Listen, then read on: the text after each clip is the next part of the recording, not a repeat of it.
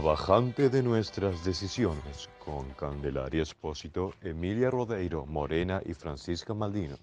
Primero que todo, antes de adelantarnos a lo que nos compete, vamos a hablarles del porqué del nombre de nuestro programa, es decir, la bajante de nuestras decisiones. Para empezar, somos jóvenes activistas, como por así decirlo, interesados en el cambio climático, ya que es un tema que nos rodea día a día, por lo tanto, y por lo que vamos a hablar más adelante, es que por nuestras decisiones, la actualidad del mundo en el que vivimos está en grave caída. Realizamos estos programas como un método de fomentar la difusión de información verídica e informar a nuestros oyentes, claramente con el fin de que este tema se concientice y se haga un cambio al respecto. Hoy vamos a hablar de un tema que nos concierne a todos, pero que muchos no conocen, la bajante del río Paraná. ¿Alguna quiere contextualizarnos un poco sobre el tema? Por supuesto, ¿cómo no?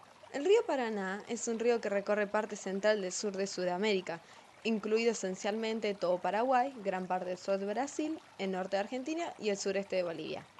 Al río se le dan múltiples usos. Por un lado hay centrales hidroeléctricas que generan energía, también se obtiene agua para el consumo y riego. El río se clasifica como un río aluvial, porque arrastra una gran cantidad de sedimentos.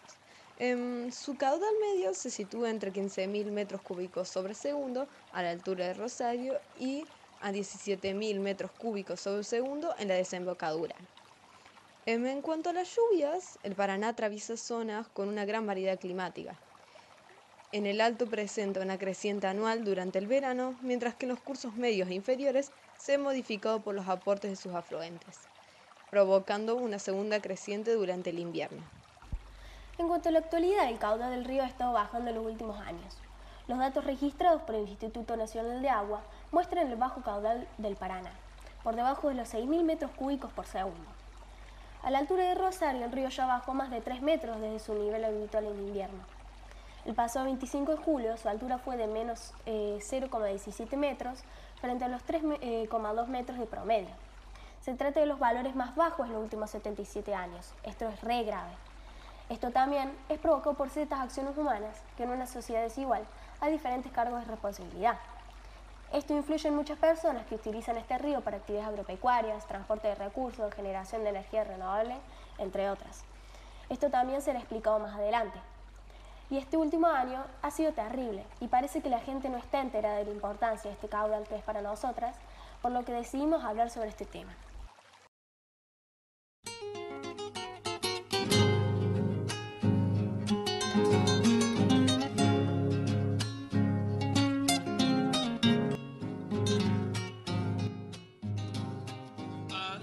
Retomando un poco lo que decía Fran, en el 2020 se caracterizó la bajante de este río como extraordinaria. No se había registrado un escenario tan grave en los anteriores 25 años, periodo que normalmente se toma para la referencia estadística. Hoy, ante la perspectiva actual, la bajante en el río Paraná podría ser más grave y ya sería tildada como significativa, ya que estas aguas son utilizadas para muchas actividades de sustento, como dijimos anteriormente. Los principales motivos de esta bajante son el aumento de la demanda hídrica, el tipo y el uso del suelo, esto es re importante, y la prolongada sequía severa que afecta la parte alta de la cuenca del Paraná, en el sur de Brasil. Bueno, nos parece importante ahondar sobre la opinión no solo de nosotras, sino de las personas o del público que nos estaría escuchando. Por eso decidimos hacer una encuesta que abarca un rango de edad amplio, ya que queremos saber qué piensan nuestros encuestados acerca de esta problemática. Nosotras nos decidimos enfocar más en jóvenes de entre 15 a 25 años, ya que el objetivo de esta entrevista es dar cuenta y concientizar socialmente a los adultos de mañana sobre la problemática de la bajante del río Paraná, que a su vez se relaciona con el cambio climático, ya que es consecuente de este y de un modelo extractivista que a su vez lo empeora, tema del que hablaremos más adelante. Teniendo en cuenta la edad de las personas encuestadas, las respuestas fueron bastante positivas, aunque en su mayoría fueron cortas, chamulladas e inventadas. Sin embargo, hubo un par que nos asombraron bastante. Primero que todo, nos sorprendió que aún exista gente que no cree en el calentamiento global, aunque sea en lo más mínimo, porque claramente este sí existe. Y hay múltiples estudios que evidencian esto, como por ejemplo el aumento de las temperaturas, provocando que los incendios forestales se produzcan con mayor facilidad y se propaguen más rápidamente. A la vez, según el artículo Quinto Informe de Evaluación del Grupo Intergubernamental de Expertos sobre el Cambio Climático, es decir, el IPCC, la comprensión del sistema climático y de sus cambios recientes se apoya en una combinación de observaciones directas, estudios teóricos de los procesos de retroalimentación y simulaciones realizadas a partir de modelos. También se ha comprobado que reproducen adecuadamente los patrones de gran escala y las tendencias de la temperatura superficial observados especialmente desde el mediados del siglo XX. Y respecto a la problemática, las opiniones fueron variadas. Por un lado, sí se conocía sobre la bajante del río Paraná, aunque sean bastante pocos. Por otro lado, la mayoría de los encuestados no sabían de la existencia ni qué la causaba. Por ello, más adelante hablaremos de esto. Otro aspecto que nos sorprendió es que los encuestados no conocían la existencia de ninguna ley que estuviese relacionada con este tema. En cuanto a esto, sí que existen, y algunas de estas son la Ley de Protección de Bosques, que establece las provincias deberán realizar el ordenamiento territorial de sus bosques nativos, la Ley de Presupuestos Mínimos de Adaptación y Mitigación del Cambio Climático Global, que establece los presupuestos mínimos de protección ambiental para garantizar acciones, instrumentos y estrategias adecuadas de adaptación y mitigación al cambio climático en todo el territorio nacional, entre otras existentes.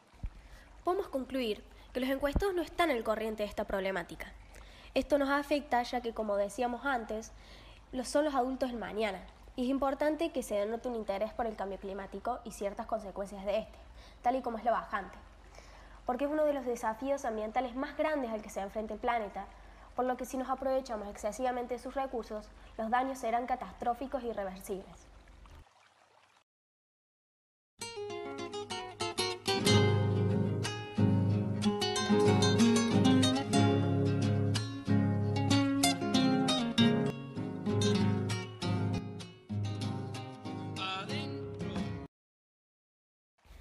Después de analizar qué piensa el público que nos está escuchando, vamos a hablar sobre las causas de esta bajante y su relación con el calentamiento global. Pero primero, para el público que nos está escuchando, ¿qué es el cambio climático? De acuerdo con la Convención Marco de las Naciones Unidas sobre el Cambio Climático, este se entiende como un cambio de clima atribuido directa o indirectamente a la actividad humana que altera la composición de la atmósfera mundial y que se suma a la variabilidad natural del clima observada durante periodos de tiempo comparables. Por otro lado, la IPCC, como dijo Cande, lo define como cualquier cambio en el clima con el tiempo debido a la variabilidad natural o como resultado de actividades humanas. Por otro lado, la población consume por lo que crea más demanda. Y al tener más demanda, las empresas quieren más plata, por lo que deforestan y consumen más agua para sus plantaciones. Por lo tanto, hay un cambio climático, en el cual el principal motor es el efecto invernadero. Algunos gases de la atmósfera terrestre actúan de forma parecida al cristal de un invernadero, retienen el calor del sol e impiden que escape el espacio, provocando así el calentamiento global. Mientras más consumo haya, más deforestación y gasto de agua va a haber y más utilización de elementos de, que emiten gases de efecto invernadero. Después de esta aclaración, analizaremos que uno de los causantes es la bajante del modelo extractivista. Este a su vez aumenta el calentamiento global que agrava esta situación. Pero ¿cómo ocurre esto? Primero que todo, el modelo extractivista está caracterizado por la explotación de recursos naturales en el menor tiempo posible, sean renovables o no. Este modelo está apoyado por ciertas leyes que a su vez debilitan las regulaciones ambientales y sociales. Esto termina por destruir la naturaleza y nuestros bienes comunes. Esto influye en muchos aspectos, pues dependiendo de en qué ámbito se aplica, afecta de diferentes maneras, como la liberación de gases o el utilizar químicos, que junto a otros aspectos producen la destrucción del orden natural del ecosistema. En relación con nuestro tema, a Río Paraná lo afecta el modelo extractivista, tema que profundizaremos más adelante, pero básicamente por este se talan árboles para tener más tierras para la agricultura y ganadería. Al talar estos árboles ocurren más crecidas porque el agua que antes se retenía, gracias al efecto esponja provocado por los árboles, ahora ya no ocurre y a su vez la tala de estos agrava el calentamiento global, generando precipitaciones y sequías impredecibles. También la tala agrava el calentamiento global porque provoca la desaparición de uno de los almacenes más grandes de carbono que existen, es decir, los árboles. Em, estos árboles, como el resto del reino vegetal y a su vez y a través de la fotosíntesis, captan el CO2 de la atmósfera y lo transforman en carbono. Todo este carbono almacenado se libera al talar estos árboles, agravando el calentamiento global, haciendo que la temperatura aumente y no haya lluvias que suban el caudal del río. Esto sumado a, eh, a lo segundo antes mencionado, este seca los afluentes y provoca que menos aguas lleguen al río central. Exacto. Además, el río Paraná tiene épocas de lluvias que lo hacen caudaloso, el cual es el resultado de un fenómeno único que serían los procesos extensos de evaporación y precipitación en el bosque amazónico, que estos a la vez crean zonas de baja presión que atraen constantemente el aire húmedo del océano. A la vez este proceso se ve limitado como consecuencia de las millones de hectáreas de bosques depredados en la región en las últimas décadas, a causa claramente del modelo extractivista. Además, según el Instituto Brasileño de Geografía y Estadística, Brasil perdió como un 8% eh, de sus bosques y selvas de la Amazonía y el Pantalán en el primer tramo del siglo XXI, que vendrían a ser como unas 30 millones de hectáreas. Bueno, también Paraguay, según el Global Forest Watch, perdió 6 millones de hectáreas en los últimos 20 años. En un lapso similar, la Argentina perdió el doble, unos 14 millones de hectáreas, con el epicentro en cuatro provincias, que vendrían a ser Salta, Formosa, Santiago del Estero y Chaco. Pero aún así, ¿existirá un modelo menos invasivo y que acompañe al transcurso del cambio climático? Sí, y se llama modelo agroecológico, el cual es un modelo que existe hace 10.000 años y que estaría bueno volverlo a utilizar. Es decir, que priorice sobre el modelo extractivista. Este sistema de producción se basa en cuatro principios fundamentales. El primero de ellos es el aumento de la autonomía de los productores con respecto a ciertos recursos tecnológicos por lo que se presenta como un modelo alternativo de independencia productiva. El segundo de los principios consiste en la reducción de diversos riesgos, tanto económicos y sanitarios como ambientales.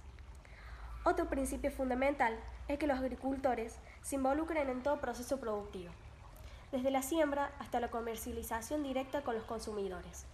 De este modo, sin intermediarios, los productores obtienen mayores ganancias. Como cuarto principio y eje central de la agroecología, se plantea un modelo en el que se busca la conservación de las especies con la rotación de cultivos. La diversificación de las plantaciones permite optimizar los nutrientes del suelo y disminuye su desgaste por la siembra intensiva de una sola plantación. Sin embargo, el modelo agroecológico no usa en, en mayoría, ya que por la demanda social las empresas y los países quieren tener más capital, por lo tanto, el modelo extractivista posibilita un uso intensivo de los recursos naturales a niveles extremos, haciendo que se satisfaga la demanda de bienes por parte de la población. Claro, por lo que otra solución puede ser el mantenimiento de los bosques intactos, es decir, como extensiones ininterrumpidas de paisaje forestal, aumentar su capacidad de recuperación frente al cambio climático, ya que también esto eh, permite a las especies vivir en ellos y que se adapten a este cambio y que mantengan sus servicios. También son los aliados del clima. Los árboles, como el resto del reino vegetal y a través de la fotosíntesis, captan el dióxido de carbono de la atmósfera y lo van transformando en carbono-oxígeno, que pasa a formar parte de la biomasa vegetal. Cuando se deforestan y degradan, como habíamos dicho antes, se libera a la atmósfera el carbono presente, ya sea por quema, degradación de suelos, entre otras cosas, y al mismo tiempo se reduce o se logra eliminar la capacidad de fijación de dióxido de carbono de la masa forestal, es decir, pasan de ser como un almacén que absorbe carbono o un sumidero a ser una fuente de liberación de estos mismos gases. También igual, desafortunadamente, la deforestación anula en gran medida este efecto, y cuanto más tardemos en reducir estas emisiones, peores serán las consecuencias y más costarán en el futuro en términos económicos, sociales y ecológicos. Bueno, como conclusión, la cuenca del Paraná ha experimentado cambios radicales en el uso del suelo como la deforestación, cambios de prácticas agrícolas, la navegación fluvial intensiva que genera el sobredragado del río alterando su morfología y equilibrio natural y la ocupación de humedales y llanuras de inundación.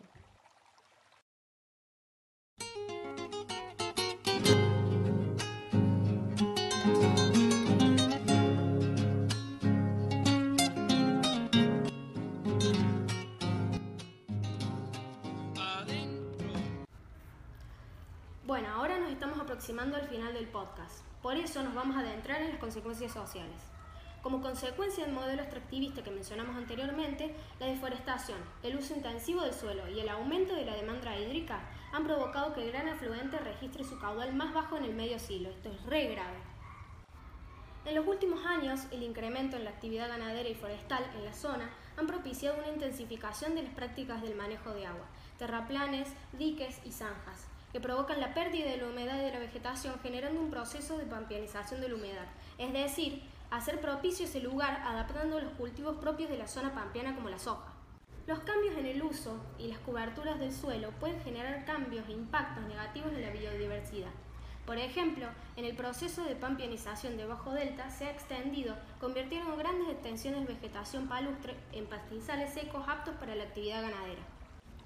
Esto no solo pone en riesgo la biodiversidad, sino que ya afecta a distintas poblaciones, principalmente de pueblos indígenas y comunidades campesinas, conflictos sociales en ascenso como consecuencia de la expansión de actividades extractivas, impactos irreversibles en ecosistemas y economías dependientes en extremo de la renta extractiva.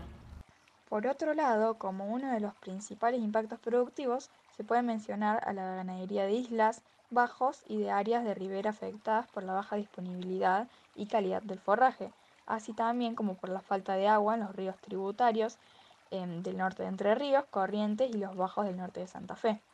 También la bajante afecta a la apicultura, dado el impacto en la floración de especies nativas o por la aparición de especies invasoras. A la vez también afecta a la pesca comercial y a la artesanal, y por último a demoras para el traslado de madera en zonas de delta. Ahora nos vamos a interiorizar y a reflexionar a ver qué le pasa a los ciudadanos que habitan allí.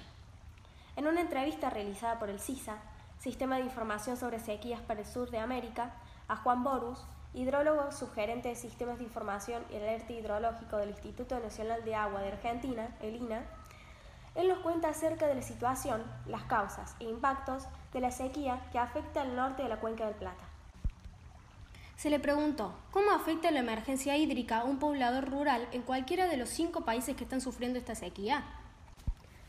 A lo que respondió, en primer lugar, tiene que hacerse a la idea de que lo que pasó hasta ahora no tiene vicios de terminar, que va a continuar con lluvias por debajo de lo normal, y esto afecta las decisiones que tendrá que tomar, como cuándo sembrar, por ejemplo. También comentó que, por otro lado, con la captación de aguas subterráneas va a tener problemas, pues no se trata solamente de una indisponibilidad de agua superficial, sino también de aguas subterráneas. Con la persistencia de la sequía, todas las fuentes de agua se ven resentidas. Además, dependiendo de dónde esté ubicado, va a tener problemas de energía. La situación de la bajante tiene comprometida la navegación fluvial, ya que existen puertos que no pueden operar normalmente.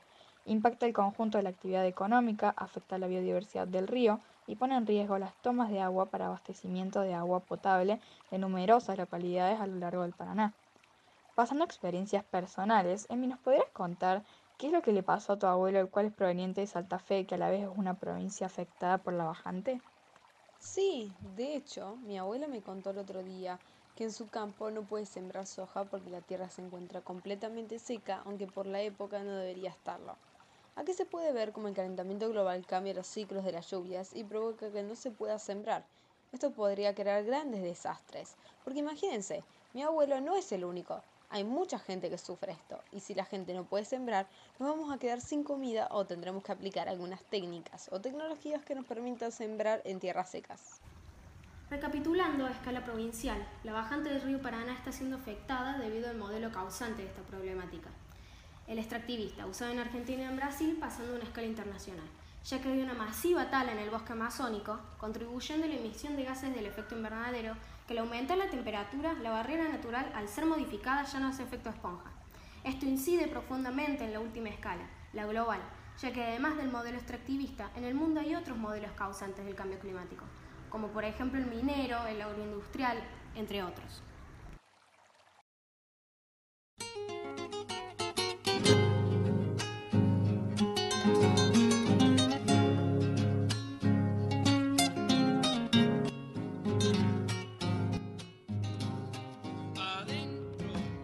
Bueno, llegando al final de este podcast, podemos concluir que la bajante del río Paraná es, como su nombre lo indica, la bajante del caudal del río. Esto es producto de la deforestación, el excesivo uso de agua, los cambios en el uso y la no conservación de los suelos. Además podemos decir que este río es muy importante para mucha gente y civilizaciones. La pronta sequía de este significaron grandes daños a estas comunidades que perderán uno de sus principales aportes de agua. Esto es re fundamental. Concuerdo. Exacto, y también vale destacar que se le debe dar mucha más importancia a este tema, ya que es muy significativo para aquellas comunidades que se sustentan de este río. Deberíamos como ciudadanos hacer que este problema suene por todos lados, que la gente se entere de lo que está ocurriendo. A veces nosotros no podemos resolver los problemas directamente, pero podemos estirar la mano para que otro que se encuentra más arriba la agarre y nos saque del pozo. Si ponemos un granito de arena cada uno, hacemos una montaña. Nosotras creemos que como jóvenes ciudadanas activas podemos hacer un cambio respecto a las leyes que se aplican hoy en día sobre el cambio climático, ya que según nuestro punto de vista este tema está muy invisibilizado y nos compete a todos y todas. Podemos, como decíamos anteriormente, aportar nuestro granito de arena marchando, luchando para que esta situación cambie y no afecte a miles de personas. Podemos proponer leyes que lleguen a manos del gobierno y que el modelo extractivista no prevalezca sobre el modelo agroecológico, el cual tiene un efecto menor a nivel climático. Y también lograr que nuestros gobiernos tomen conciencia de que reglamentar leyes ambientales ayudará a preservar el medio y hacer uso de nuestros recursos desde una perspectiva sostenible que no padezcamos el agotamiento de recursos valiosos para toda la humanidad. Pensemos en el futuro, hagamos previsión y no vayamos detrás de los problemas tratando de reparar sin pensar en soluciones globales. Los problemas ambientales son siempre el resultado de una sumatoria de acciones, entonces pensemos de modo macro antes de actuar sobre el medio. Todas nuestras acciones influyen. Gracias al público que nos está escuchando. Esperamos que esto les incentive a seguir investigando.